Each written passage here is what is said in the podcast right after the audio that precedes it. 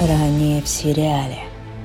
К нам в гости пришла Наталья Степаненко, креативный директор с 15-летним опытом в коммуникациях.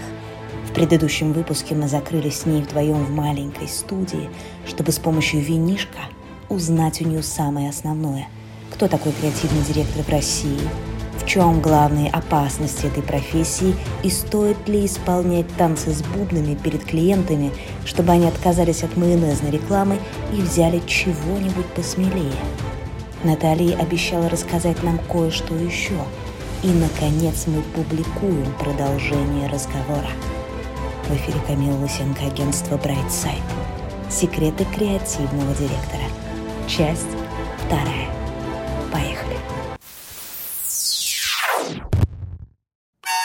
Обоснуйте за рекламу. Обоснуйте за рекламу. Пиду, пиду. Я слышу драм н бейс. Супер. Ты помнишь свою мысль про целевую аудиторию? Нет. Итак, переходим к новым болям. И следующая боль, которую мы сегодня обсудим, это целевая аудитория и креатив. Что ты хотела об этом сказать? Здесь будет неожиданно. Э, я вот прежде чем мы перейдем к целевой аудитории и креативу, хотела бы сказать про наивность и лицемерие. Опаньки. Вообще интересно.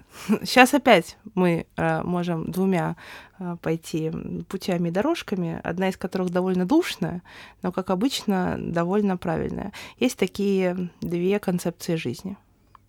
Э, внешний и внутренний локус контроля. Внешний локус контроля — это когда ну я не виноват, ну это, это, это кризис, это клиент дебил, это вот э, погода была плохая, это э, мироздание не любит меня, это вот, ну, как бы не сложилось, неудача, все как плохо, вот, bad luck. Не сошли звезды в небесных не гениталиях. Не сошлись звезды в небесных гениталиях. Это внешний локус контроля. Это часто кажется легкой дорожкой, потому что, ну, это ж не ты плохой, это они плохие. А ты малыш, бедняжка. Они тебя просто не понимают, и художника может обидеть каждый. Но в нем есть проблема, ты ничего с этим не можешь сделать. Ты как цветок в проруби. Болтаешься на волнах и пытаешься как бы внутренне, не знаю, надеяться на чудо. А есть внутренний локус контроля, это когда все, что происходит в твоей жизни, ты э, берешь на ответственность за это. И это очень удобная позиция, хоть и э, вообще сложная немножко, потому что из этой позиции ты управляешь ситуацией. Как минимум отношение к этой ситуации, думаешь, что с этим можно сделать. Окей, это произошло, что мы делаем? А, и если вот убрать штука это нечестно, они плохие, то с этим можно работать. О чем я говорю, почему наивность и лицемерие? Как раз вот про наивность мы начали немножко говорить, о том, что когда ты заходишь в эту индустрию, тебе кажется, что впереди тебя ждут великие дела, великие креативы, прекрасное творчество, канские львы, почет и повод для хвостовства и гордости перед своими знакомыми и однокурсниками. Это про наивность. А про лицемерие это когда креаторы, ну и вообще, в принципе, люди начинают о целевой аудитории, которая не соответствует их представлениям о прекрасном, высказываться как, ну, они же дурачки, ну, они дебилы, они глупые, они колхоз, село. Масса. Масса. Стадо. Масса, стадо, силос. Там вообще можно целый словарик вести на эту тему. А, фишка-то в чем? Вот если стадо, это значит, это самая массовая, самая платежеспособная целевуха. И прикол в том, что при всей, может быть, незатейливости своей, помимо своей платежеспособности, на самом деле а, эта аудитория так или иначе чувствует, когда к ней относятся как к дебилам, и чувствует, когда к ней относятся не как к дебилам.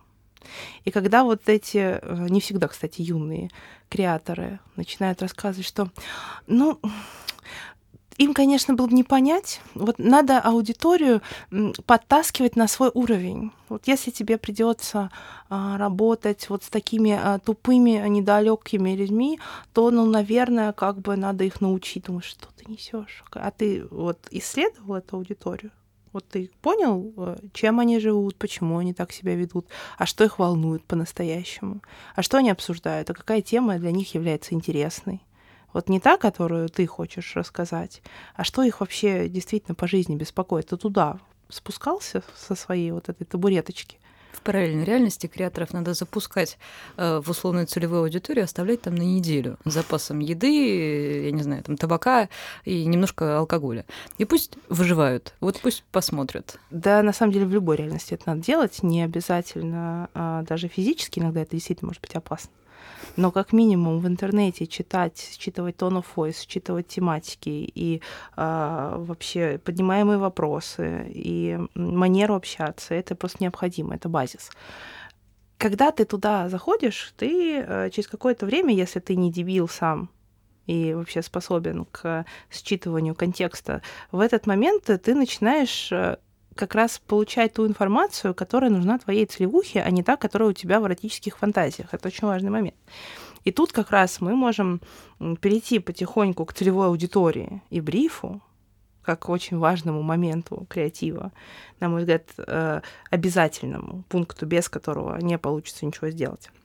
А если мы снова можем сделать совет юному креатору, то не надо думать, что вы самые умные и самые креативные, и что это ваш необычайный креатив не понял заказчик. Есть вероятность, что вы хреново его донесли.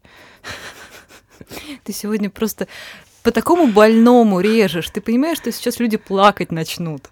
И я тоже, и все будут плакать. Есть ну, хорошая новость. Если ты признаешь, что дело в тебе, то в отличие от них, от всех, ты действительно можешь стать лучше. Только захоти. Я просто не могу сейчас. Я сегодня заплачу микрофон. Серьезно, Натали, ну, ну так нельзя. Нельзя же так в лоб. Согласна с тобой на самом деле полностью. Это очень важная история, про которую нельзя забывать. И это та история, которая бьет по всем молодым специалистам всегда. Мне кажется, что здесь это такой необходимый градус роста, либо ты это проходишь, либо ты это осознаешь, либо ты консервируешься, и у тебя начинает просто ничего не получаться в сфере, потому что можно бесконечно считать себя самым умным, но если мироздание с тобой не очень согласно, то в какой-то момент ты это точно заметишь. И в нашей сфере, учитывая сроки производства тендеров, это происходит довольно быстро. И очень четко понимаешь, что, ну, либо понимаешь, что ты что-то делаешь не так, либо продолжаешь делать не так, и понимают уже все остальные. А, но давай с тобой перейдем к следующей теме чтобы уж совсем не уехать как бы далеко, а в, в рассуждении метафизическом, хотя мы сегодня, наверное, это уже сделали. Я знаю, что у тебя есть такое интересное понятие, как адекватный креатив и зомби-креатив. Так и есть. Ну, расскажи, пожалуйста, что это такое? Зомби-креатив а, или некрокреатив? Это такой... Некрокреатив? Да, некрокреатив. О, хорошо. Да. Те, кто постарше, любят формулировку некрокреатив. Ну, спасибо. Те, кто помоложе, э, нравится им слово зомби, они дальше не слушают, но радуются. Сейчас прям песочек посыпался. В чем смысл? Ну, просто некрокреатив звучит как что-то научное немножко. Некрофилия, некрокреатив. Нет, подожди, некрофилия и некрокреатив — это на такое себе. Ну, в данном случае можно считать их антонимами. Короче, в чем смысл? Некрокреатив, он мертвый креатив, который не помогает бизнесу. То есть это такой креатив ради креатива когда ты можешь похвастаться перед э, своим кругом, сказать, что видели, я сделал. И кроме тебя и твоих дружочков, в принципе, это никто и не оценит. Даже если это оценит, допустим, фестивальная какая-то организация, это не оценит клиента, это не оценит бизнес. После твоего креатива бизнес не будет расти и развиваться, это не даст ему толчок в развитии, это не принесет ему много денег, новых клиентов, а в лучшем случае просто пройдет мимо без сильного ущерба, а в худшем случае может навредить, потому что зомби, они гоняются за мозгами и могут в какой-то момент их сожрать. Это не самое лучшее для человеческого организма исход. К неймингу это тоже относится, да? Это относится вообще к любому воплощению, когда твоя задача за чужие деньги помочь чужому бренду. Тут я просто хотела сделать ужасающую подводочку к недавней истории с переименованным Макдаком, но, пожалуй, не буду этого делать. Кстати, я вот на тему переименованного Макдака с удовольствием бы и поговорила. А, естественно, не знаю, как оно там было на самом деле, но настолько четко настолько быстро и настолько ярко был сделан нейминг и брендинг, а жутко, тут я спорить не буду, но понимаешь, оно слишком выглядит продуманно в, своем, в своей уродливости. Ну, слушай, если бы они потом поменяли э, на что-то более живучее, скажем так, потому что сейчас я не очень вижу, например, как эта история, как этот нейминг, как эта концепция может развиваться на перспективу. А мне кажется, задачи такой не стояла. Ну, пока это выглядит, как, знаешь, вот кто-то сказал, так, я сказал, будет вкусно, и точка. О! Я, опять же, очень стрёмно давать какие-то прогнозы, потому что по-разному бывает. Может быть, правы были мормоны. А мне кажется, мне вот так кажется, это именно такое суперсубъективное мнение, что э, задача не была продвинуть этот бизнес. Что какая, за... по-твоему, была задача? Ну, у меня есть лично субъективных два варианта, не основаны ни, о чем, ни на чем, кроме моего какого-то внутреннего ощущения. Первый вариант это, допустим, если Макдональдс понимал, что он уходит там не навсегда и не на очень длительное время, ему было бы невыгодно э, получить сильный русский бренд с хорошей репутацией ассоциацией. И тогда возвращение, там не очень долгое Макдональдса было бы прекрасно. Все скажут, слава богу, наконец-то вы вернулись. Тут такой кошмар, пока вас не было, был такой кошмар. Ну, это мы логично, вас ждем да. обратно. Это первый путь, который я вижу. Второй путь, например, связан исключительно с финансовыми историями, когда, э, ну, там, допустим, по контракту у них могло бы быть прописано, что, собственно, кто-то это даже и оглашал, что там было это прописано, что обязаны сохранять рабочие места и помещения в случае отсутствия там форс-мажоров или чего-то еще. Если сделать такой бренд, от которого тупо, ну, как бы аудитория отвернется, при всех формальных сохранениях то есть, если на бумаге будет все четко, ты старался, ты пытался, ты действовал как мог, не получилось, люди ушли. А, это форс-мажор, поэтому мы всех уволили, распродали все помещения, и теперь вам нужно будет, возвращаясь, а, уже выкупать у дофигелярда частных лиц какие-то вот эти точки, обратно собирать. Это будет сложно, долго, дорого, и плюс это хорошая штука, чтобы правильно получить дополнительную прибыль. Вот такие две версии. Слушай, это очень интересные версии. На самом деле, э, я прям буду следить за этой историей, помню о том, что ты сказала, потому что ну, в перспективе где-то, наверное, полгода мы будем видеть какое-то развитие относительно этого. И интересно даже проверить твои гипотезы. Но может быть, всегда да, оставляйте вполне. эту возможность. Может быть, просто это был креатив внутренний, как бы людей, которые это делали, сказали вкусной точкой, и понеслась арба по сопкам, хотя, честно, слишком, слишком это э, цельно выглядит это не выглядит как колхоз, это выглядит как издевательство. Такое, это вызывает очень сильную эмоцию. Ну, то есть ты голосуешь за матрешку? Я голосую за то, что это продуманная акция. Просто я не знаю изначального контекста до конца, я не знаю а, задач, которые стояли перед людьми, которые это все внедряли. Из-за, из этого я не могу сказать четко, это гениально и удалось, или это чудовищно и провалилось. Вот такая штука. Супер, мы будем за этим наблюдать. Я думаю, что вернемся где-то через полгодика с э, какими-то еще выводами на эту тему. Но это классная очень гипотеза, так что прям стопоримся на ней. Но давай вернемся к нашей теме, вернемся к некрокреативу и его особенности. А, ну, чтобы понять, что нужно креативить в концепции здорового, адекватного креатива? Конечно, прежде всего надо выяснить э, те задачи, которые на самом деле стоят э, перед бизнесом и заказчиком в данный момент. Это сделать помогает такой документ, который называется креативный бриф. Здесь, кстати, еще такое лирическое отступление про креатив как таковой. А, многие считают, что это э, богом посланный талант. Такой вот, ты рождаешься с этой искрой, и несешь ее через пустыню ординарности всю свою жизнь. В лучшем случае тебя видят и ценят, и ты получаешь те лавры а, этой цивилизации. В худшем случае ты остаешься один, никем не понятый, выгоревший на каком-то там, не знаю, обочине цивилизованного мира. Короче, как мне кажется, когда мы говорим про креатив, то есть возможность а, правильными, э, интересными путями показывать вещи, которые помогают бизнесу расти и развиваться, то это очень высокоалгоритмичная штука. Э, она имеет последовательность действий. Если соблюдать эту последовательность правильно, то у тебя получится тот результат, который ты хочешь. Когда я рассказываю вот на своих э, занятиях студентам о том, что такое креативный бриф, я всегда еще немножко про еду просто.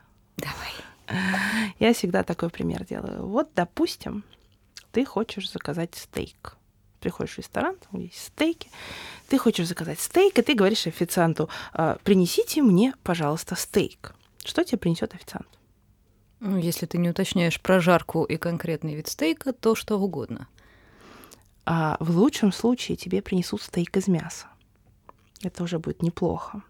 А, может быть, из рыбы, что как бы для многих тоже приемлемая история.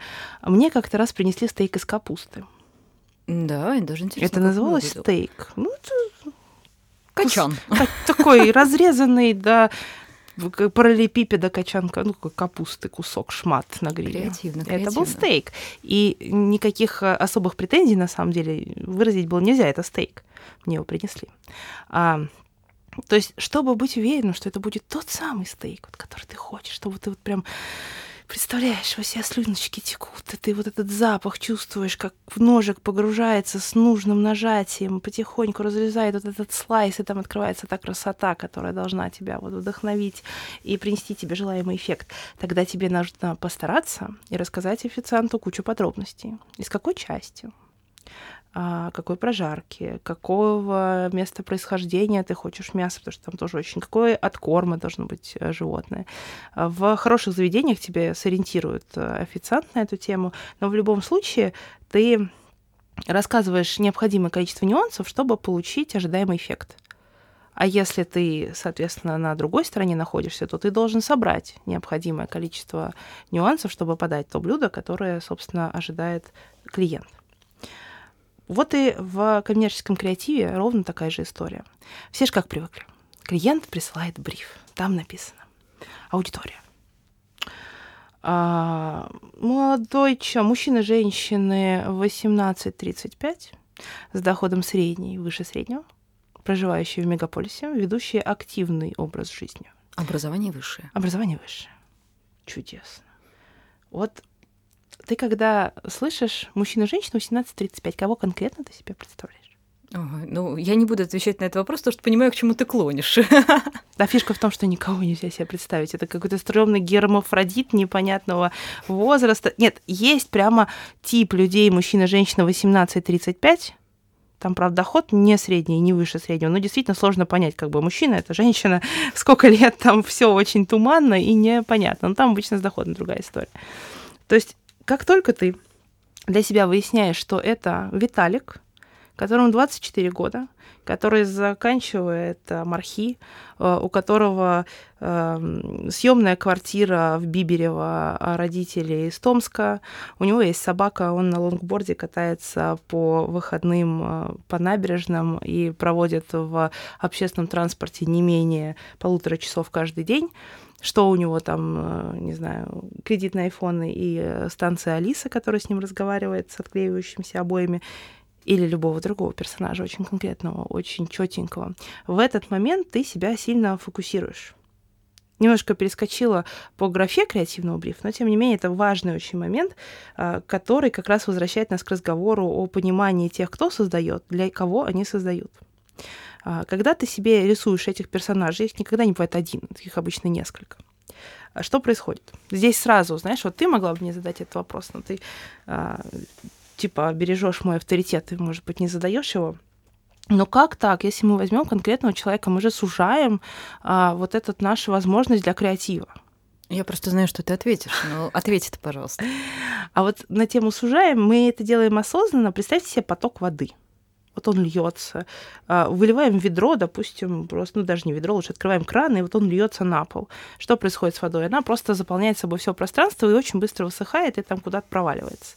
Чем больше мы э, сужаем наш резервуар, в который мы льем этот поток, тем сильнее и мощнее напор идет. То есть чем больше мы э, сужаем рамки, чем больше мы для себя э, формируем вот этот вот наши стенки, тем быстрее, мощнее и круче креативный в данном случае поток будет течь. Поэтому, чтобы быть out of the box, прежде всего этот бокс надо как-то построить, иначе получится как бы э, фигня какая-то. Соответственно, мы делаем себе этих нескольких персонажей, смотрим на них, смотрим, как они живут, э, что они делают, чем они дышат, что им надо. И исходя из этого уже начинаем думать над нашими креативными моделями. А, в этом случае, во-первых, ты перестаешь думать от себя.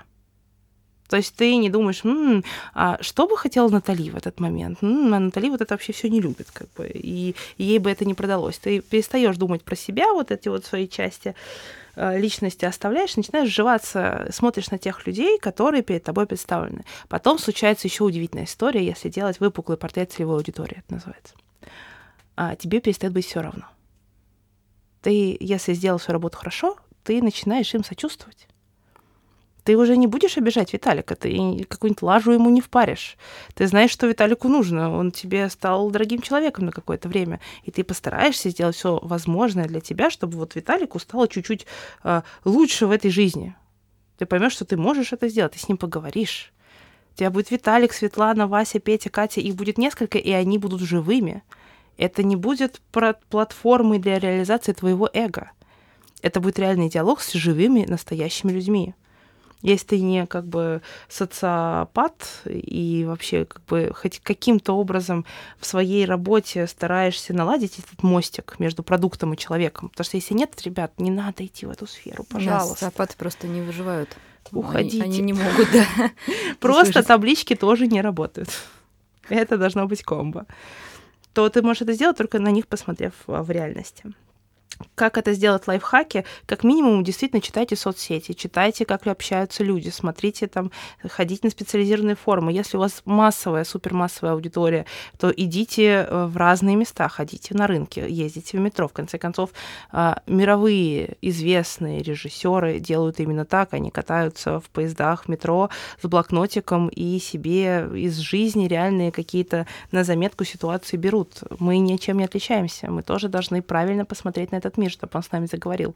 Сделать все нужные пометки и просто а, донести как бы вот эти нюансы в нашем креативном материале. В конце концов, нет лучше сценариста, чем жизнь. Конечно. И не звучит, нам с ней спорить абсолютно. Звучит пафосно, а по факту так оно и есть. Все уж придумали. Надо правильно услышать, упаковать и просто донести.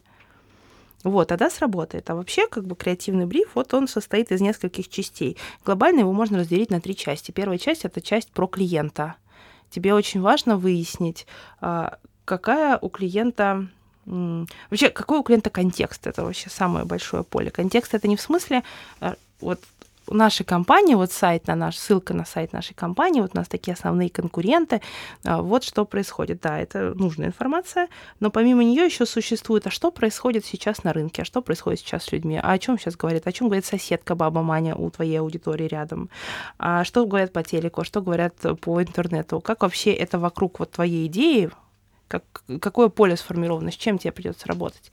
А, потому что такая фишка, что сейчас у нас столько информации, что твои конкуренты а, перед сердечком аудитории это не только конкуренты бренда. Это буквально вообще все, что происходит в жизни. Надо, чтобы он посмотрел, досмотрел до конца и дослушал.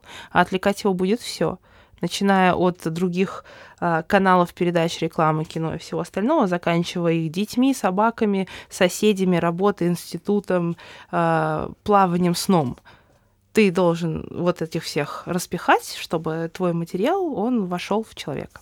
Соответственно, надо понять, а что его, собственно, с чем придется бороться.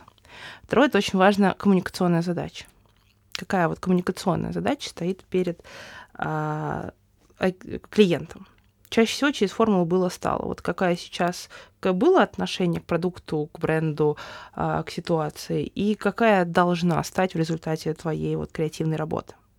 Это вот штука от э, клиента. Потом ты переходишь к целевой аудитории. Тебе нужно сначала сделать выпуклый портрет, то есть понять, с кем конкретно ты будешь разговаривать. Вот чтобы не как слепой дебил, даже же когда на сцене выступают, всех спикеров учат тому, что надо как бы выбирать каких-то людей, на них переключаться. Чаще всего софиты мешают это сделать, честно говоря. Мешает почти всегда, но вот этот вот выбор, то есть ты как бы хотя бы стреляешь туда, пытаешься не э, внутрь себя уйти такой блаженного вида человек, все-таки как-то зацеплять. Так и здесь. То есть тебе нужно создать выпуклый портрет целевой аудитории, и после этого, естественно, покопаться в инсайтах. Кстати, очень смешное слово, потому что все клиенты чаще всего, далекие от рекламной сферы, слово инсайт воспринимают как озарение. Ну, психологический инсайт, еще такая немножко боль, которую вы столкнетесь. То, что в психологии есть такой термин инсайт, это озарение, которое к тебе приходит внезапно. Ну, медитировал а... себе на истину. Да. А вот с рекламной точки зрения инсайт — это внутренняя потребность. Это многие любят говорить боль клиента. По факту это не всегда боль, иногда это кайфушки. Но это то, что тебе очень-очень нужно, но по какой-то причине еще ты этого не достиг. Потому что если ты уже этого достиг, у тебя нет потребности, у тебя уже все хорошо. Надо понять, какая у аудитории потребность. Причем потребность не обязательно связанная с твоим продуктом. Это обожаю, когда в брифах это вписывают. А что нужно целевой аудитории? Целевой аудитории нужен шуруповерт. Прям я представляю этого Виталика, который встает утром, берет свою собаку, идет ее выгуливать и такой, о, шуруповерт. Вот что мне нужно вместе с утренним кофе. Шуруповерт. Да, и это такое может случиться на самом деле, если Без правильно... сомнения, если у него, например, рухнула полочка, но мы не можем этого знать. И это, кстати, второе направление, когда можно вместо инсайтов э, раскрывать целевые ситуации, в которых э, будет попадать наш Виталик. Но Виталик все равно нам нужен, как живой Виталик. А, Соответственно, ты понимаешь, какая потребность у тебя у человека есть, и дальше после того, как ты понял, что вообще происходит с клиентом и его жизнью, и что происходит с брендом и его жизнью, есть такая штука, как сообщение. Сообщение бренда — это вот твой ответ на потребности аудитории, учитывая твою задачу. Вот если ты вот как минимум вот эти все штуки сделал, то уже вероятность того, что у тебя не будет некрокреатива, она будет колоссальная. Там дальше еще есть штуки с RTB, Reason to Believe, почему, собственно, твое сообщение достойно внимания и веры у Ну, твоей кстати, очень важная аудитории. вещь. Очень Да. важная вещь. Прям максимально важная. Но на самом деле, если ты действительно не поленишься, сделаешь большой контекст, а не просто конкурентов изучишь и посмотришь ролики соседних брендов, и если ты подберешь целевую аудиторию и сформулируешь, заставишь клиента сформулировать задачу, тогда твои шансы на успех колоссальны. И, кстати, в формулировке задачи очень важно останавливать клиента, когда, ну, в этом 30-секундном ролике мы бы хотели сказать 5 новых сообщений, значит, вот о том, что э, у нас вот такой-то продукт, такая-то компания, а еще вот он для таких э, людей, для таких людей, и еще мы хотели бы сказать про нашу историю, и давайте еще туда впихнем, и дальше у тебя 28 тысяч э, каких-то странных посылов и вариантов, которые надо упихать. Ну, 30 это роскошный как бы хрон. Это прям дорогущий, я бы сказала. Да, то есть, может быть, в э, 10, 5 или 15 секунд тебе придется запихать, э, то есть все время ты потратишь на проговаривание вот этих странных вещей. Причем в формате рэп-батла просто. И это такого. еще будет неплохо, знаешь. Да-да. А, То есть надо клиента всегда тоже в этот момент говорить, ребята, до того, как он сказал, говорит, а сейчас, пока вы не открыли рот, одно сообщение. Один продукт, одно сообщение. А, а ты такая, да, да, да. Наталья, я поняла, ты сегодня здесь, чтобы подрезать крылья. Всем молодым креаторам, клиентам, всем. Мы подрезаем крылья в обоснуйте за рекламу. Но благодаря правильно и вовремя подрезанным крыльям мы имеем хорошо работающий летательный аппарат, который не скинет нас в пропасть, а поднимет над кризисами и даст пролететь и вообще выжить в разнообразной ситуации с турбулентностью. Согласна с тобой абсолютно. Давай мы сейчас здесь сделаем паузу. На самом деле у меня есть еще очень много вопросов к тебе. Мы ушли немножко в философию. Хочу задать, пожалуй, финальный вопрос для финального блока. Мы сейчас говорили очень много о коммерческой рекламе, о коммерческих проектах. Есть такой стереотип, на мой взгляд, стереотип, но, может быть, ты сейчас разрушишь э, эту, эту мифологию, что якобы в социальной рекламе, в социальных проектах гораздо больше места для смелого креатива. Так ли это? Я знаю, что у тебя есть очень классный проект, и сразу скажу просто вставочку. Мне очень понравился а, твой проект с шоколадкой, где а, изображение мамы и подпись, что ты знаешь, сколько калорий в этом шоколаде, но не знаешь уровень сахара в крови твоей мамы. И это, по-моему, очень классная история. Э, Вообще много что хотела обсудить по социальному креативу, и про шок-контент, и про негатив и прочее, но, наверное, мы пока это оставим. Ответь мне на главный вопрос. Правда ли, что там, в социальной рекламе, лежит больше смелого креатива? Да бог его знает. Не... Я хотела сказать нет. Ну, мне кажется, нет. Мне кажется, это неправда. Там а, лежит э, очень сложное тернистое поле. Очень сильно регламентированное, на самом деле, гораздо сильнее, чем можно сравнить только с рынком фармы, рынок э, социальной рекламы. А, Там много бессознательного, много страхов, много тревоги, и э, минное поле везде раскидано. А, Тут еще куча нюансов, например, а, которые связаны с тем, откуда, собственно, деньги у тебя на этот социальный креатив. В нашей стране в большей степени это либо госзаказы, либо э, бюджеты компаний, которым надо очень мощно дружиться с государством. Отсюда у нас появляется как бы колоссальное количество скреп, которые скрипят, и нарушать их ни в коем случае нельзя, потому что это кого-нибудь очень сильно может оскорбить. В данном случае я имею в виду не только государство, а буквально как бы каких-то э, людей, которые могут потом пожаловаться, и все это завернут. Так что вот если мы говорим про тот опыт, который я вижу в рамках нашей страны, то нет. Прямо креативного креатива у нас, мне кажется, это не то поле, которое надо развивать. Но при этом у нас очень мало людей, которые в социальной рекламе готовы, в принципе, прикладывать какую-то креативную составляющую. То есть это очень большое поле для самореализации любого креатора. Это правда. То есть твой э, не самый смелый, но хотя бы креатив, который честно э, будет работать на ту мысль, которую ты хочешь донести, он действительно может э, и на общем фоне очень сильно сыграть, и тебе помочь переосмыслить какие-то э, важные вопросы.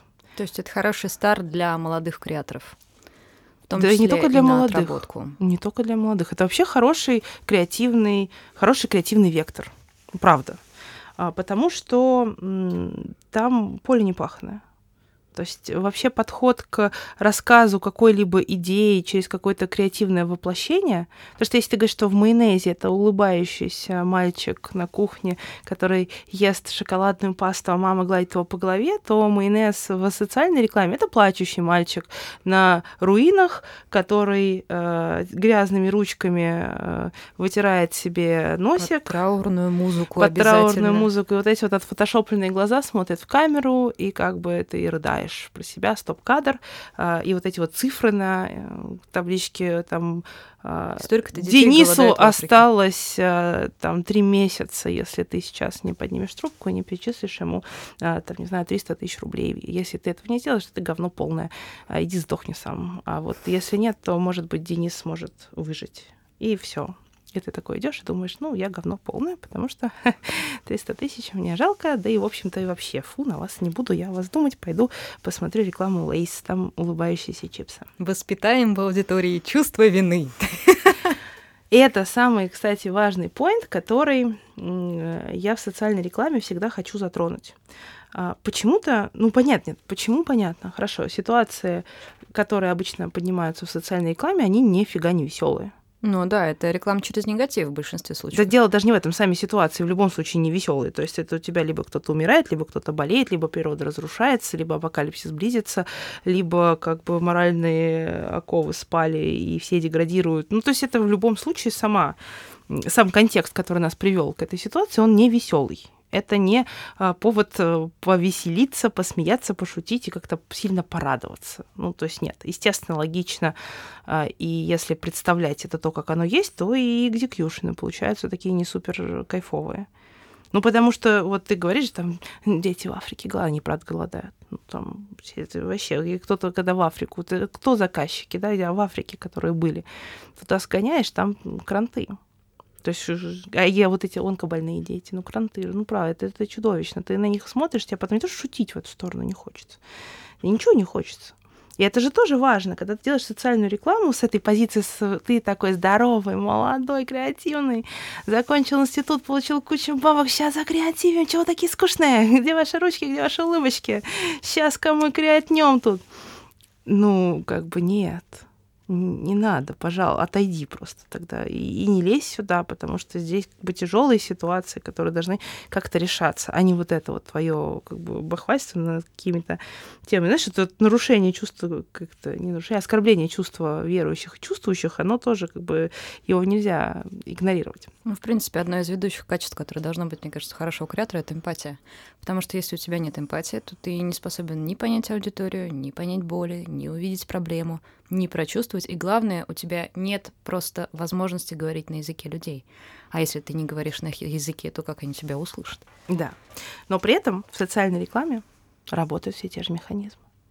Ну, психика-то не меняется у людей. Так что, если ты правильно поймешь целевую, можно ли делать совсем трэш-рекламу? Можно, если она рассчитана, допустим, на э, супер молодую целевую аудиторию. То есть у тебя целевуха это молодежь, от которой тебе что-то конкретно надо чтобы они что-то начали делать, начали понимать, то, конечно, тебе надо спускаться на их а, язык и доносить такие понятия через них. Например, тут было исследование, если мы говорим про социалку, что а, у нас в стране начало очень модно быть среди а, подростков и школьников шутить на уровне «у тебя что, рак? У тебя рак будет, а у меня рак». А вот, и они прям начали, ну, как бы в эту тему активно в социальных сетях и между собой эту тему активно поднимать. Причем... Про Морос. Я про это не слышала, кстати. Да, причем это же, ну, это всех бомбануло чудовищно. Исследования, если я не ошибаюсь, это 17 -го года, по-моему, проводились. Или 18 ну, прямо свежак. И это, конечно, шокировало. Я ну, твари, мрази, как они вообще живут, отвратительные люди. По факту, это просто один из э, естественных порывов разбить табуированность каких-то тем. Ну, и в том числе защитная реакция, скорее всего. Ну, а разбитие табуированности — это всегда защитная реакция. То есть, как бы была сексуальная революция, когда ты там э, щиколоточку показал под полой платье, о боже, какой кошмар. Сейчас как бы, если ты ее закрыл, все такие, а ты смелый. Но есть еще очень большое количество табуированных тем, которые даже поднимать-то и неловко. Естественно, молодые умы всегда там, где запрещено, хотят особенно сильно наследить, там оставить свой след, написать свое имя через всю дорогу. И типа нам не страшно, мы тут, нам не страшно серый лог, мы будем здесь активно что-то делать. С ними разговаривать надо, конечно, посмелее, поактивнее. Но я к чему? Надо всегда понять, кто твоя целевуха. Понятно, что твоя целевуха — это не предмет, который, не объект, не субъект, который находится в сложной жизненной ситуации. Ему уже плохо, он там уже есть. Его ты тоже должен как-то, если это твоя целевуха, то там тоже другая история. Но тебе надо привлечь внимание к этому вопросу каких людей, у которых нет этой проблемы. Соответственно, и о болях, об их тоже думать надо, а не просто рассказывать, какой ужасный мир мы сотворили и как мы несем за это ответственность. Так, собственно, тема с эм, не э, играть на чувстве вины, стыда или какой-то безучастности твоей потенциальной целевухи, вот мне кажется, это важная история. Например, мне очень нравится э, кейс с доброшрифтом. Там, по-моему, к сожалению, был потом скандал был, с ним. Это не важно с точки зрения рекламы. Хороший, да. Кейс действительно очень хороший. Всегда реальность бизнеса люди как бы отличаются от задумки, идеи и какого-то креативного продукта. И как раз в этом копаться, ну, как бы не о том мы с тобой тут общаемся, ну, чтобы правда. обсуждать каких-то чистоплотность и нечистоплотность какого-то бизнеса. Но с точки зрения вот креативной идеи мне очень понравилось. У меня, честно говоря, даже футболка есть. И у меня есть толстовочка, конечно. Это, кстати, показатель, мне кажется. Потому что я не знаю, как у тебя, у меня есть профдеформация, что если мне не нравится креатив, я не буду покупать ничего. Конечно. Просто нет. А это, кстати, еще одна фишка, которой страдают социальные ролики, не только ролики, социальная реклама, чем страдает, это качество. Ну, типа, есть ощущение, что если это все э, в социальной тематике, без конкретного какого-то супер большого финансирования, то, значит, и вот радуйтесь тому, что есть. И ешьте эти крохи. Ну, это же неправильно абсолютно. То есть ну, надо... здесь это воспитание подхода, мне кажется, должно быть определенно. Да. То есть люди должны понимать э, и со стороны, условно, тех, кто спонсирует, и со стороны тех, кто исполняет, должны понимать, что этот проект, он э, по уровню качества, по уровню затрат, как креативных, так и финансовых, он должен быть на уровне с другими проектами. Причем самое обидное в этой ситуации, что бюджеты конечном итоге. На самом деле обычно не уступают бюджетам коммерческого сегмента. Но подрядчики туда идут, как правило, достаточно узкоспециализированные вот на эту социальщину, которые, ну, то есть они могли бы, в принципе, уже спокойно выйти из профессии лет 20 назад и никого не расстраивать своим присутствием. Привет, ребята, я злая, извините. Жестокая, жестокая Натали. Так, слушай, ну, конечно, это не то чтобы та нота, на которой хотелось бы заканчивать, но я думаю, что мы с тобой еще увидимся, потому что беседа получилась даже на на 20% мы не затронули все, что хотели затронуть, но зато затронули 80% того, что не планировали, и, на мой взгляд, получилось очень интересно. Я тебе сейчас хочу предложить резюмировать наш сегодняшний блог. А, я очень много вынесла для себя про эмпатию, и согласна с тобой совершенно. Про адекватный креатив, про зомби-креатив тоже мы поговорили. Давай а, сейчас резюмируем каким-то пожеланиям молодым креаторам и коллегам? Здесь хотела сказать тоже, опять же, что я говорю своим студентам, есть одно главное правило. Главное правило любого человека, занимающегося коммуникацией, креативом, рекламой, вот этим всем. Вот оно на самом деле одно. Включай голову. Почетче. Включай голову. И громче. Включай голову! Вот у нас есть три варианта этой фразы. Поэтому воспользуйтесь хотя бы одним из них, и да, это отличное пожелание. Обоснуйте за рекламу. Обоснуйте за рекламу. За рекламу обоснуй. Обоснуйте за рекламу. Обоснуйте за рекламу. Извините. Обоснуйте за рекламу. Обоснуйте за рекламу. Обоснуйте за рекламу. Обоснуйте за рекламу.